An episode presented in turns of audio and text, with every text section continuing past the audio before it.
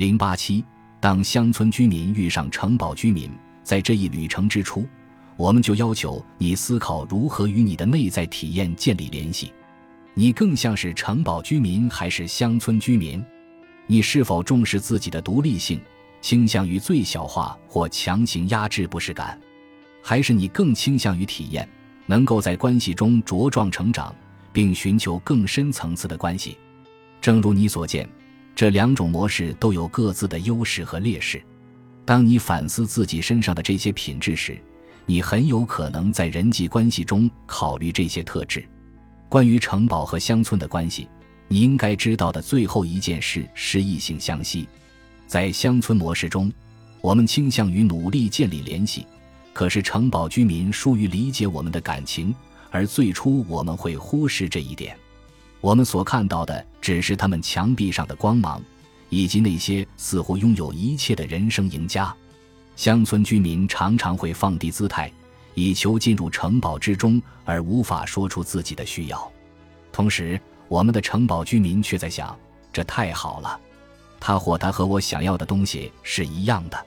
或者我可以拯救这个敏感的灵魂。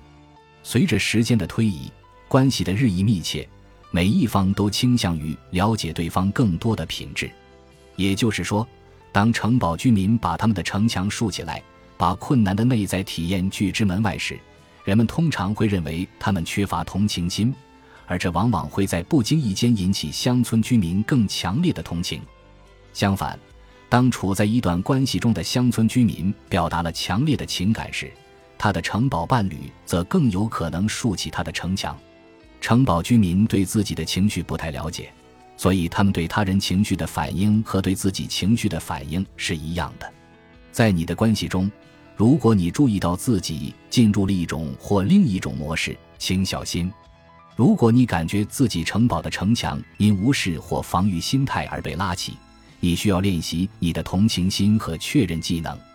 如果你感觉到你内心深处的乡村居民因为你觉得自己被逐出了城堡而变得恐慌、心生不满，那么你需要首先运用你的自我同情能力和情绪调节技巧，